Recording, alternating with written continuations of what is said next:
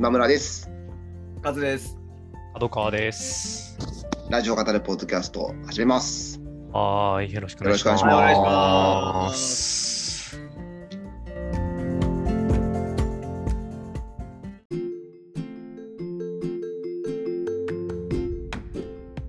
はい、少し久しぶりに3人揃いまして、うんうんうん。えーあのーそっか、前回が、そうですね。はい二人でしたね。角川さんと2人でしたね。はいそうか、そうか。やっぱりね、3人揃うのはいいなと。いうことで、あのその前回ね、ちょっとあの2人で話した時に最後に言いましたけど、あのうん。このポッドキャストを1年をうん。迎えましてですね、はほぼ毎週い。うん。こうして、えー日曜日の朝6時半に集合してですね、あのですね。ズームで集合して、ははい、あの収録ができて、なかなかねあの、いいルーティンになってるなと、うんうそうですね。ん。えー思ってますけれども、まあ、続けられる限り続けていきたいなと思いそうですますね。ね。はーい。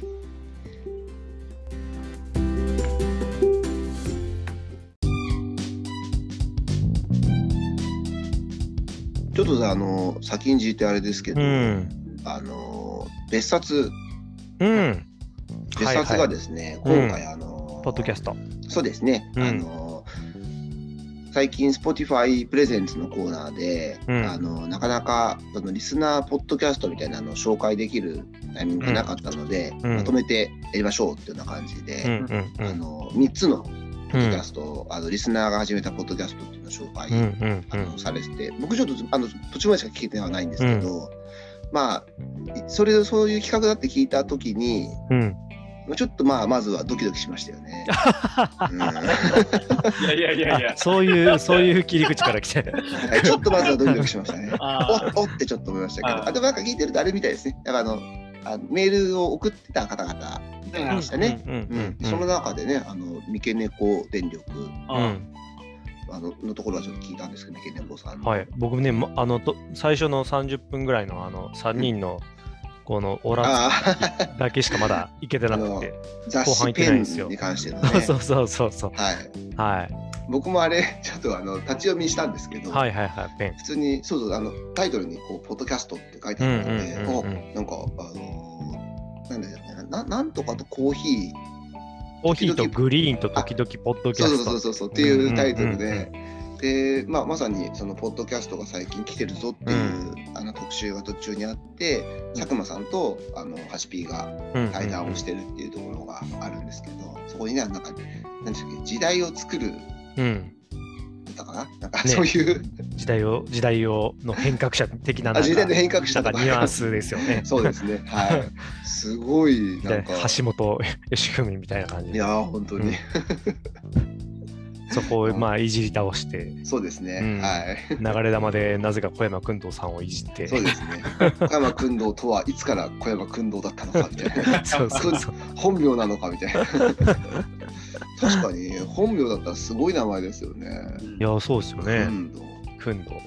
うん。うんでその後その3つのポッドキャストを紹介していくといううんうんうんうん。感じだったんですけど、あの結構三毛猫さんはそのうん。アトロクリスナースペースによく登場されていて。そうなんですうんね、すごいね、おしゃべり上手だなと思ってたんですけど、うんうんうん。僕、ポッドキャストはまだちょっと聞いたことがうん。なくて、あのその中で一部分紹介されてたんですけど、すごいあの企画も含めてあの、橋本さんがもう絶賛してて、うんうんうん。それ聞いて歌丸さんもすごいすごいねってあの俺が休んだ時代わりにやってもらおうかなみたいな。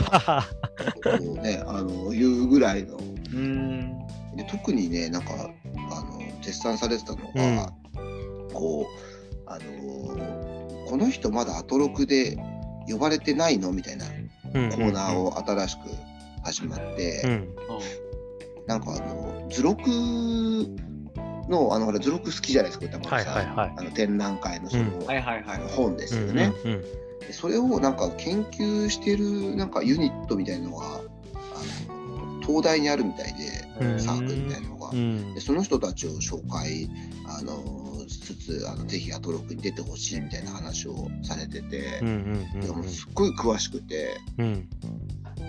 でなんか自分でもこう詩を書いたりポエトリーリーディングしたりとか、そういう活動もされてる方みたいで。三毛猫さん自身が？そうです、そうです。おもお。のすごいね、あのペンが立つ。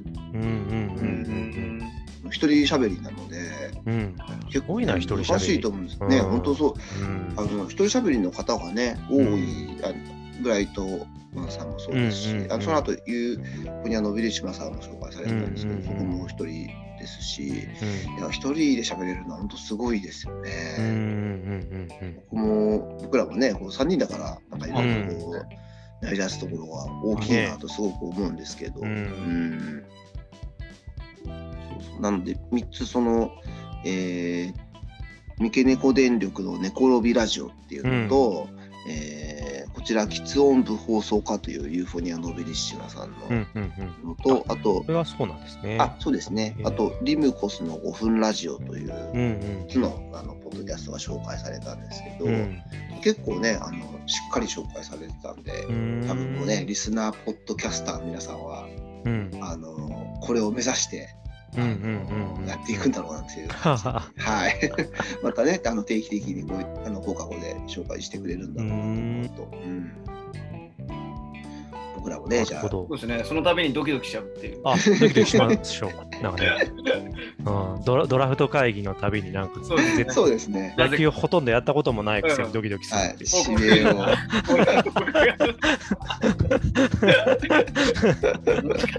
みたいな感じで。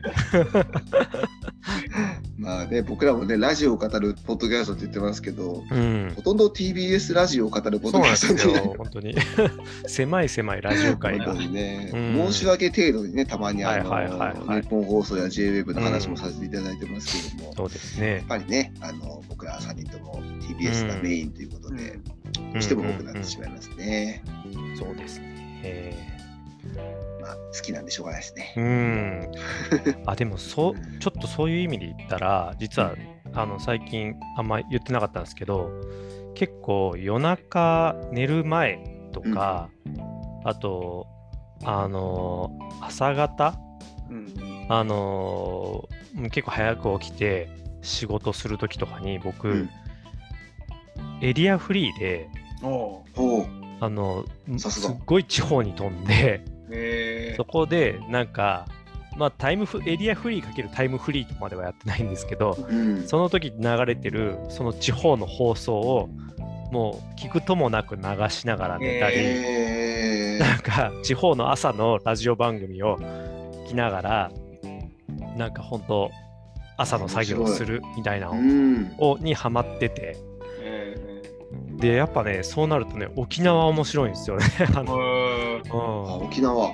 そうそうそう。読時間がやっぱあって。うん。沖縄放の放送局ちょいちょいちょいちょいねエリアフリーで飛んで聞いてますよ本当に、えー、うんいいですね。三振教室三振教室の三振教室？そうそうそう。が毎週、なんか日曜の朝だったかな。なんか、うん。そう、ずすっごい沖縄なまりでさ三振の話をずっとしてて。えでもね、ちょいちょい聞いてるとね、あの、あ、これは本土の方からですね、みたいな感じで、こう、ー、あのあメ、ールが。そうそうそう、あ、ラジコでエリアフリーで聞いてる、くださってるということです、みたいな感じの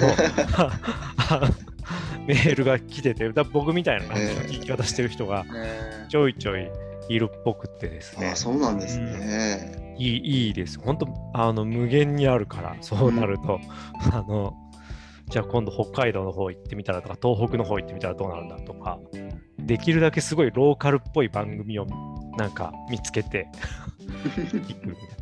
ローカルスターもいますからね、またね。そう、絶対いますよね。そうそうそうそう。あの、太田さんとかね、よくロんーカルスターをね、発掘しうんて、あの、ジャンクとかで話されてますうんけど、うんあ、そうですか。そうそうそう。あ、そこはなんかラジオを楽しみ尽くしてますね。いやー、楽しいっすよ。うーん。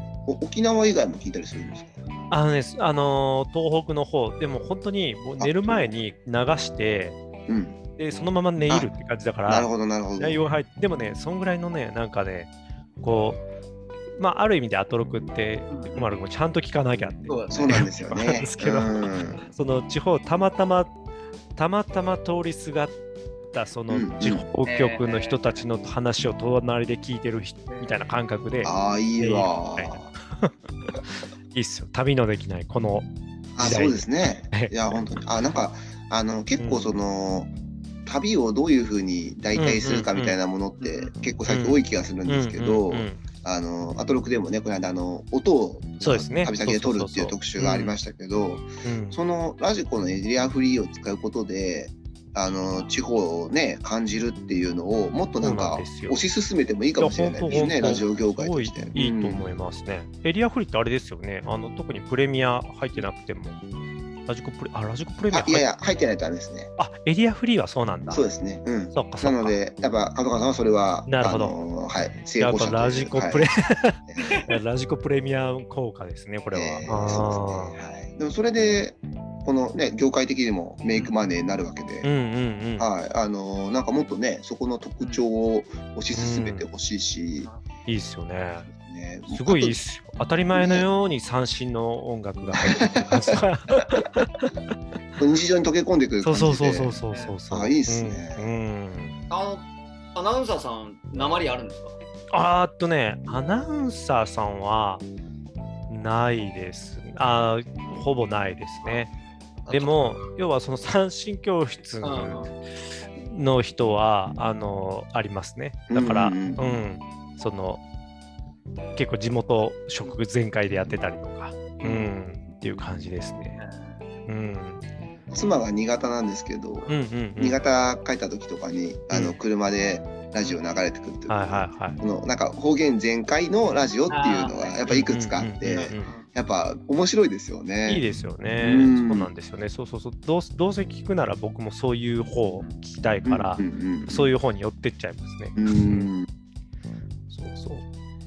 いやもうちょっとなんか聞ききれないなって思っちゃって、うんうんうんあの僕はエリアフリー入ってないんですけど、うんうんうん確かにそうかそういう意味ではいいっすね。なんか何気ない時の本当ちょっと、うんちょっとトリップ感というか、うん いいですよ。あのプレミア会員がエリアフリーでタイムフリーがもう少し長くなるとかだったら絶対入るなとか思ってしまうんですけど、うんうんうんうん中間が1ヶ月になりますとそうですよかね。ううんん。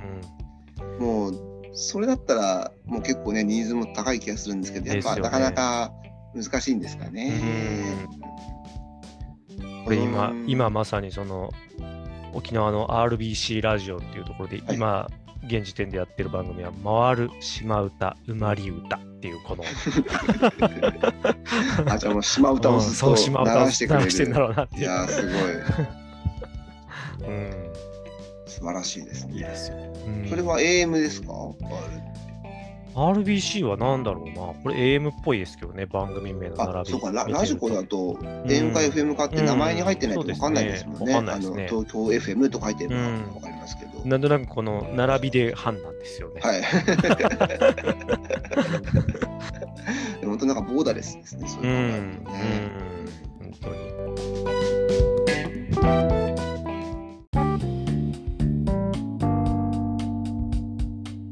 あとねさっきあのちょっとこの始める前にあのカップヌードルの話をあ日清さんすごいっていうんうんうんう話をしたんですけど、うん、お母さんねちょっと少し前のあれですけどあそうですね。ラジオとで、うん、うんまあ、初めて、なんか、伊集院さんが社長と話してみたいって、ゲストに社長呼んでみたいっていう企画の中で、初めて来てもらった社長さんが西、安藤さん、安藤社長うん。だったっていうことですね。あその今回のリリースのじゃあ少し前にってことですよね。と思いますねあの蓋止めシールなくしますのでうはいはい。んそうですそこもあれだったのかな。仕込んでたんですかねそうですね。明らかにもうね準備は進んでいたでしょうからね。うん着々と。うん。なんか新しいことをやりますみたいなあのこうなんていうかかましみたいな全然なかったですか？うんなかったですね。自分の存在自体がちょっと新しいですっていう。ああそっかそっかそっうか。うんん、そういうふうな、まあ、ひその人物っていうか、うん。うん、そういうような紹介でしたけど、でも、ね僕今考えればつながるような話そうですよね。僕らとね同世代ぐらいのそうです。30代後半うん。のの社長さんなんですもんね。にななった、今40中頃ぐらい。あ、そうなんだ。になって、あ後半になっあ、そうかそうかそうか。今、今ちょっと僕、グったら、その安藤幸喜さんっていう方が出て、その人はホールディングスの社長なんですけど、その人はなんか、桃福さんの次男ってなってて、ああ、じゃあ、73歳なんで、なんかあれかな？その人のさらに息子さんそのさらに息子さんってことかな。うん。なるほど。会長にじゃあその前職がなられて新しいはいはいはい。社長にうん。あ、この方かな、のりたかさんかな？あ、だとはい。あの、43歳。そうそうそう。あはいはいはいはい。なんか、その桃福さんのカバン持ちを2年んなんかししてさせてもらって、うんうんうん。あなんかそこのあ若い頃に創業者の,、そうあの考えとかも近くで聞いてたんだけど、一方で僕のおじいちゃんでもあるから、なるほど。会社ではものすごい神格化されてんだけど、うん。うん、なんかそこの、ね、二面性っていうか、うんうん自うん。分の意味っていうのも大きいんじゃないかって言われてました。いやーなんかそういう世襲のね、ちょっとすごいなと思いますね。本当ですねねしてねそういう新しいこともしっかりやれて、こうやって世間というかねなるあのー社会にもねほど。うんうん訴えて大成功してるうん。うん。ですね。そして何より超うまいっていううまいですよね。素晴らしいですね本当にあやっぱりあのその桃福さんの次男の方は今、ホールディングスの社長で、えー、則高さん、その43歳の則高さんは日清食品の社長あですね。あ、なるほど。なるほど、すごいな。43か。13か本当日本のねあの若き経営者で牽引していくお一人ですうね、ん、世界を動かす日本人50の一人に選出されてる。あいやーもうそうですようんね、そうですね。そりゃそうだそりゃそうだわ。やっぱりあのー海外でも海外ってそのなんかやっぱ日本のコンビニと完全に同じようなコンビニってないじゃないですか、うんうんうん。だからあのいわゆるお弁当とかおにぎりみたいなのがうんなかなか食べれないから、どうしてうんもなんか、あの間食ってなるとああいうカップラーメンになることが多いですけど、うんうんうんやっぱり日本のカップラーメンのクオリティの高さは本当にいつもいや、すごいですよ気づかされますね。ね。本当、最近、まあカップラー、カップラーメンもそうですけど、インスタント食うん。含めいや本当に。にもあーすごいです。うん。えー？っていう、うん。なんか、特にこのステイホームでね、なんか家で食べることが増えたときに、なんか改めて思いましたよね。うん。うん。なんかもちろんねあのお寿司とかうんうんうん。あのそばうどんとかもうん日本の素晴らしい、あのう食事だと思うんですけど、うんやっぱ安い飯のクオリティの高さっていうのは本当にうんすごいなと思いますなんてうね。まいんだって思って、はい本当に昨日もなんか適当にセブンで買ってきたうん、ナポリタンソースかけて、はいはいはいはい。セブンブランドの、美味しいですよね。セブンブランドほんとずるいっすよね。ジェネリはいジェネリックブランドと言わはいれてますけどはいはいはいはいはい。あのジェネリックカールみたいなやつがありますもんね。もう関東で買えないのにそうみたいな。そう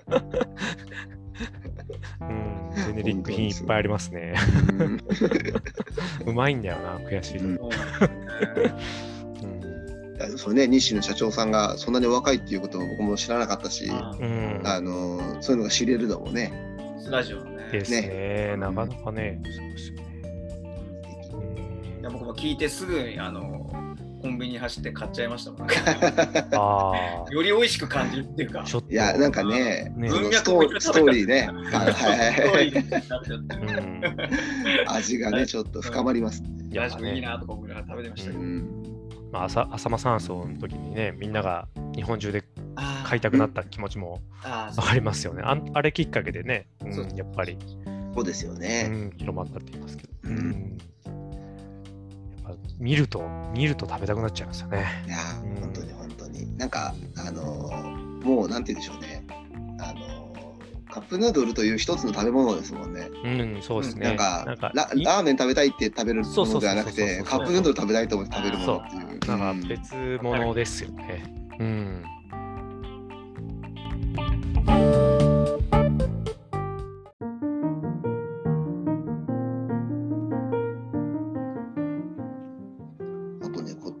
ちょっとあのシアター一期一会がはい。うん。あのとてもいいお話あ、だったんですよね。な。なんかね、うん一つ目が、うんあの大分の方だったんですけど、うんその実家が大分の方で、で帰省してうん。で本当おじいちゃんから孫まではい。7人ぐらいで、あのみんなで映画をうん。見に行ったんだ風立ちぬだ。そうですね、あの作品が風立ちぬで,、うんあでこう2列に分かれて、みんなで見たんですけど、うん。うん。途中からあのおじいちゃんがいびきかき出しちゃって、うん。結構でかい声あの、うんうん 音量でうん。でみんなヒヤヒヤしながら、ーあのなんとか見終わったらしいんですけど、うん。で食べあの見終わった後であのレストランに食事に行ってでこうじいちゃんどうだった？って言ったらうん。涙が出るほど素晴らしかったって言ってて でみんなで「いや寝てたじゃん」っつって。で涙が出るほどそう大笑いしましたっていう、うん。まあ、なんかもうそれ自体が映画になるような、ね、いや、いいですよね。素晴らしい、ん。はい、出来事というかね、あの映画館の思い出だなという、うん 本当にね、その家で見てていびきかいたって別に家の中だから、まあ、うん。ね、そんなに気にならないでしょうけど、外でね、それだとやっぱ他の人に迷惑にならないかなっていうドキドキもあるし、うん、やっぱり映画館ならではの素晴らしい素敵な思い出で、うん。あともう一本は、あの、富山に住んでる女子大生が、うんあの、戦場で、戦場のメリークリスマスの、うん。あの 4K 上映が富山で始まった、あでなんかこその子自体はあのなんだっけな大学の授業で見たって言ってたのかな、うん。一回見てすごく好きで、ーでやっと大きいスクリーンで見れるって言ってあの喜んでいったらうん。本当にいろんな世代の人が来ててうん。そのセンメリを当時リアルタイムで見たんだろうなっていう世代から自分よりちょっと下ぐらいまでの高校生みたいな人までいて、本当にそのなんていうか名作映画クラシック映画のうん。その影響力というか。それが映画館に集うということの素晴らしさみたいなのを感じたっていうような話で、なんか2本とも本当に素晴らしい。ね。う。うんん。この映画館っていうもののね、うん。なかなかこの映画館もね、活動しにくい時期だからこそ染み入りますよね。いやー本当にうん。いい話でしたね、日本うんなんかこのコーナーは本当になんか本素晴当、らしいコーナーだったなといううんそうですよね。ちょっと、ちょっとね、他のこの時間帯のコーナーと比べて異色、うんうんうん、ですよ。そうですね。うんうんちょっとなんか長いコーナーにしてってほしいなとうん。思いますうね。ん。それで、あのー歌丸さんが戦場のメリークリスマスのそのうん撮影ドキュメンタリーをワウワウで昔やったことがあって。それをあの本になってるらしいんですよ。で、それがすごいおすすめですよって言おうとしたんですけど、うん調べたらもう絶版になってうん。て、はで、アマゾンで結構高い値段がついちあ、ゃなってるるほど。らしくて、うん。でちょっとこれはうかつにおすすめできないなーってなっちゃって、うんでやっぱだから本って、あのーこうなっちゃうから買っちゃうんだよなーみたいな話をしてて、で、あの日比さんはもしあの興味あったらあの歌やいつでも貸しますからみたいな。話したい。最後の最後に日比さんが助かりますって言って、あの完全に高きイントネーションで言ってるのはすごい良かったですね。ありす。助助かりますって。やりますか。そうそうそうそう。その感じで言ってるのがね、すごい。なるほどね。あの、あれなんですよ。あの、いわゆるコーナーの後の、うんあの、8時またぎのところ、はいはい。あの、うんうん3分ぐらい喋るとこありますよね。うん。あの CM 前のうんうん。ありますそね。このやつなんで、あれだとね、あの、Spotify とかに入ってないんですよね。入ってないですね。うんうんうんはい、タイムフリーでぜひというなるほど。ところなんですけど、はい、すごいいい、助かりますです。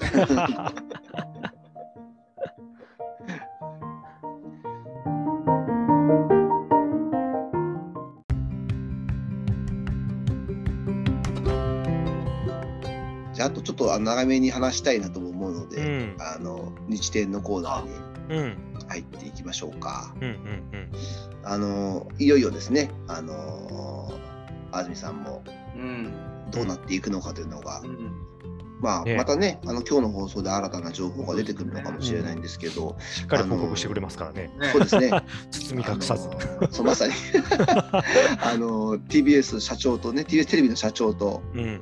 6月1日火曜日11時半から2時間、うん。話し合いがありますっていう、はい 話をしてくれましたね。あの、中田さんが超つまびらかーって言ってましたね。全部つまびらかにしていくスタイルですからねっていうね。社長の秘書の名前までね名前まで。上田学さん。つまびらかー。あのね、社長室がある20階の直通のエレベーターのうん。話までめちゃくちゃ細かく話されてましたね。ですね。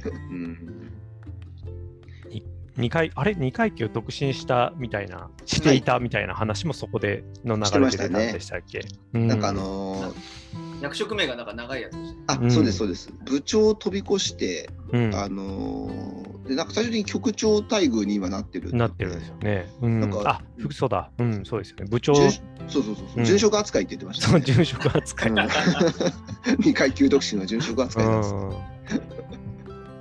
なんかあれねあのかあの長すぎてそうそうそう。あの、ね名刺を見な見ながら読んでたって言ってましたね。うんうんあの肩書き乱発されちゃってあの末期の朝廷みたいになってしまったんで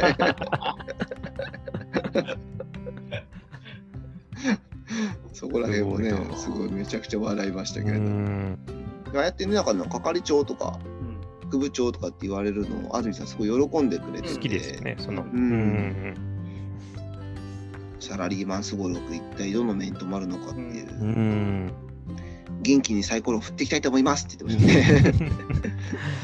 すごいポリシーを持ってね、こう、うんサラリーマンをやり続けている方なので。うんうんうんうんサラリーマンっていう立場をどこまで楽しめるかが私の課題だって言ってましたね。本当ですよね。絶対フリーになった方がもうなんかそれこそうん何 何倍何十倍と下手したら稼げるという意味では稼げるだろうにっていうですね。間違いなくニーズもありますしね、うん安住さんであれば。うんうん。なんか独特の美学をうんすごいお持ちですよね。すごいですよね。本それも。含めてなんかこう、うん。僕らは愛してしまいますね。でもあのどその独特の美学がやっぱりラジオを聞かないと分かんないですよね。テレビだけだとね、うんやっぱりまだうんなんかそのちょっとひょうひょうとしたうん人かなぐらいの感じですよねう。。うんん。たまになんかすごいど独白ひひょうひょうとした人だなはい、そう。ですね。はい。その毒がね、全部ラジオで見えますそうそうそう。はい。いやーもう本当にね、ちょっと毎回毎回言っちゃいますけど、うんなんとかね、日曜天国ねは継続していただきたいなと思いますけども、ね安住さんのね、確かにお体というか、うん。うんなかなか負担も大きいでしょうから、うんシリラシートをとりあえず買買っとかないとですね。そうですね、うん。スポンサー応援うん。機関として、そうですね。いつかね、あのーこのポッドキャストもね、3人であの観音温泉に行って、観音温泉からのあのね届けとかね、ちょっとしてみたいものですけれども、うん。あーいいですね。うん。音声行きたいですね。応援したいですね。そこからお送りするっていうね。ねえ、やってみるの、お肌つる、お肌ルンルン。うん。GM 入りますはい。ちょっとね、スタッフの方、ちょっと呼んでね、ちょっと喋っていただいたりうんね、してみたいところですね、観音温泉。いいっすね。観音温泉いいっすね。ね、行ってみたい。あ観音温泉ってここか。ああ、なるほど。そうそうそう。あのー、岡本太郎さんともね、ちょっとゆかりうんのあるところみたいですよ。そうんなんかいいですね。うん。あとあの、メールテーマは、あの、机の中に入っているものっていう、うん。うん。あの、テーマで、うん。あの、お清めの塩の話になって、あはいはいはい。安住さん。安住さんがね、あうん。のそうそう、お清めの塩を あのディスクのつくオフィスの机にね、やたら溜め込んでて、なんか嫌なことあったアナウンサーにはかけるのはなんかうん。恒例の行事みたいになってるっていう、なんじゃそのアナウンス部っていう、あと邪気を放ってる。そう。そうそうそうそう。アナウン。サーがいたら巻いてあげる。でもあの代表例として堀井さんが紹介されてましたねね。堀井アナウンサー。最近やたらなんか先 そうそう落ち込んでるっつって。そうそうそうどどどんなリアクションなんですか？って中澤さん聞いたら喜んでますよっつってはい。アジー君かけてちょうだいって。かけてるんですよ。大丈夫？これって言ってましたね。はいでもなんかあのうちの妻がうん。久しぶりにあのスーさんのラジオ聞いたらしくて、う堀さんの時でーうん。うん。で堀堀さん ややたら噛んでたらしくて。やたらよ ややたらやたら読み間違ってたらしくて。でだ大丈夫かなってちょっと心配してましたね。うんだからちょっとなんかあのこの間あがってますね。あ安住さんがあのやたら邪気。あの なんかあのははあ、あの清めの詩を撒いてたよって言っておきましたけど、っと、やっぱ、邪気、もうちょい、もうちょい巻く必要あるんですかね。もちろん負け必要あるかもしれない。もうちょい。うん。でも大場座さんもね大好評うんうなんで、んうん大丈夫なんだと思うんですけどうんうん。あとなんかあのー実家の机の引き出しに、うんあのーカセットテープが残っててうん。うん。自分の子供の頃のあの録音したものがあって、はいはいはいはいはい。でなんかなんかしちゃってうん。あの兄弟揃って家の外に出されてうん。あのもう入れませんってなっちゃった。状況を録音されてて、うん。でその 本本人はおにお兄ちゃんで弟がいるんですけうん。ど、えーすごいいいお兄ちゃんで、うん。僕はいいので弟だけが入れてくださいって言って弟がおお兄ちゃんがこう言ってるので僕だけ入れてくださいって お兄ちゃんが言ってるってあ弟が言ってるってでそのあの 今考えるとぶっ飛ばしてやろうかと思いますがね。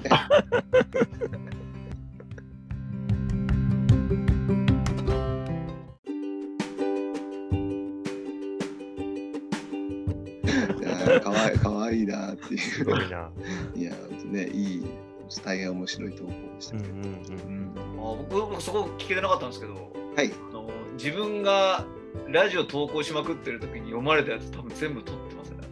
あてるてるてるてるアフロさんばりにああ、そうそううん。なそう。るほど。あすごいカセットで広島 FM の。はいはいすはいはい結構ねあの、うん。ヘビーリスナーというかはがき職人だったとカズさんね思い出しちゃいました、自分で。帰って聞いてみよう、実う家に。ん。いや嬉しいですよねうんやっぱいやネットで今ね結構聞けるからっていうのはあるんですけど、うんでもそれこそねあのラジオクラウドとかもなかなか永遠ではないなと思うと、うんやっぱ何か別の形で撮っといた方がいいんだろうなってねすごい思いますよね。そうんカセット。当時はだからラジオを聞きながら録音してました。あうん。あの、あ2つのボタン一緒に押すやつですねそうそうそれ 再生と録音一緒にこうガチャって押すやつね。だと思いますね。MD によく撮っ。あ MD うに。ん MD。MD もね、今プレイヤーが、もうね、そうっすよそうねで。すよ。学校ってね、残ったりするんですよ、MD が。うん。あ、かあっこいるい。なるほど、なるほど。うん。プレイヤーとかあっ残ったてりするたりする。そうかまだ MD を使う方もいらっしゃる。僕もう、もうさすがに違うと思うんですけど、は数十10年前ぐらいになんか、あの、サンリオピューロランドああ、はい。うん。を、あ当時私あの、ベネッセコーポレーションという会社にうんおりまして、サンリオピューロランドでよく打ち上げしてたんですよ。ええー打ち上げを？打ち上げ、え部の打ち上げとか。えー、え、近かったとこですか？いや、隣ですね。あの、多摩センターのまさに。あ、あ、そうなんですか？そうなんです、そうなんです。なるほど、なるほどうん。もうお隣なんで。あ、そうなんですね。で、終わった後のところで入って、うん。で、そこでまあ、ご飯とかも出してくれるんですよ。はいはいはいはい。パーティーメ、パーティーメニューみたいなのがあって。えうんうんで、そうそうそう、その時に僕はあの、その幹事だったんで、いろいろ余興とかも含めてやってたんですけど、うんうんあのね、あの CD いけますか ?CD かけられますか？って言ったら、あ MD だけなんですよって言われて、だ けえまさかの。衝撃を受けましたねー、。えー、10年前ぐらいですよね。10年前、もうその時点でも MD, MD ななるぐらいのそうですね。そうだけってのはすごいですね。そう、さすがにもう今は変わってると思いますけど、もうもうえー、すげえ。うん楽しかったですよ。そうですかうんどこまでそれ MD 用意したんですか？MD, MD をなんとかね、用意したんだったと思うんですよ。誰々さんとこは、あの、C、CD から MD に焼けるやつまだあるらしい。ああ、すごいす。ごい。コミュニケーション生まれてる。そうそうそう そう。もうチーム、チームの力で解決して。わあ、すごい。うん結束。うんとかね、あと、なんか、それこそどこまで行っていいのかわかんないですけど、あの、おいくら、なんか何万円か出したら、こう、はい。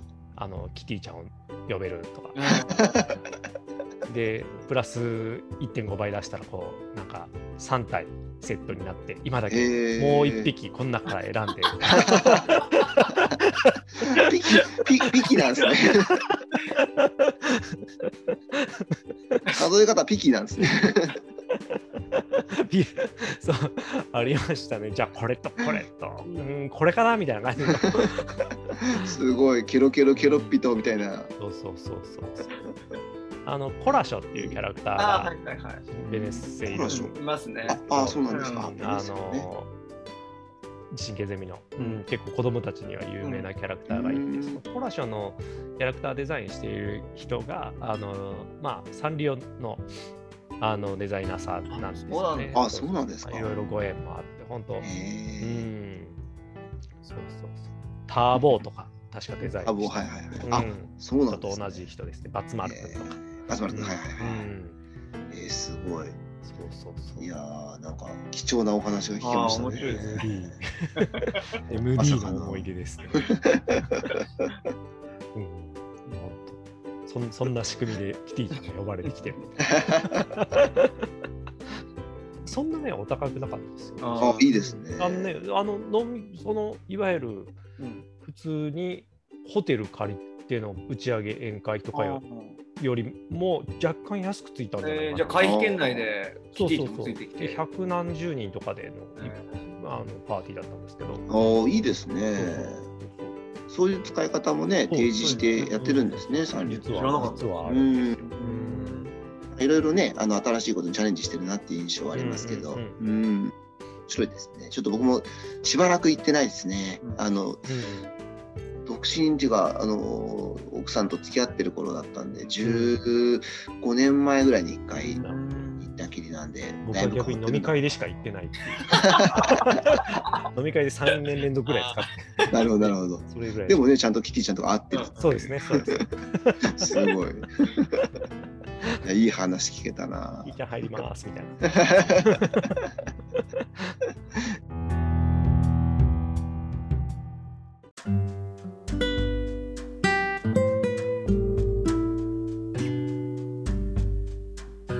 日はね、ちょっとあの、ラジオ以外の話も結構、カップルの話も含めて、うんいろいろ、たまにはこういうのもいいですね。あ、いいですね。うんあと、ちょっとね、じゃあそろそろ、あの、宇垣総裁にあついてそうそうそうそう、そうですねやりましょう。語るのもね、うんあの、なんかドラマにも出るらしいですよ、今あら度。あちょっと来てますね。連ドラに出る9時から。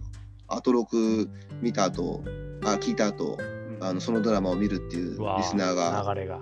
なるほど。うん長ができるんじゃないかっていうのをねう、ん書いてる方いらっしゃいましたけど、ツイッターで。はい。まあいろいろ、あの、ファミリーのね、そういううん新しいことも追っていけたらと思いますが、はーい。では、今日はこの辺で。はいありがとうございました。ありがとうございました。また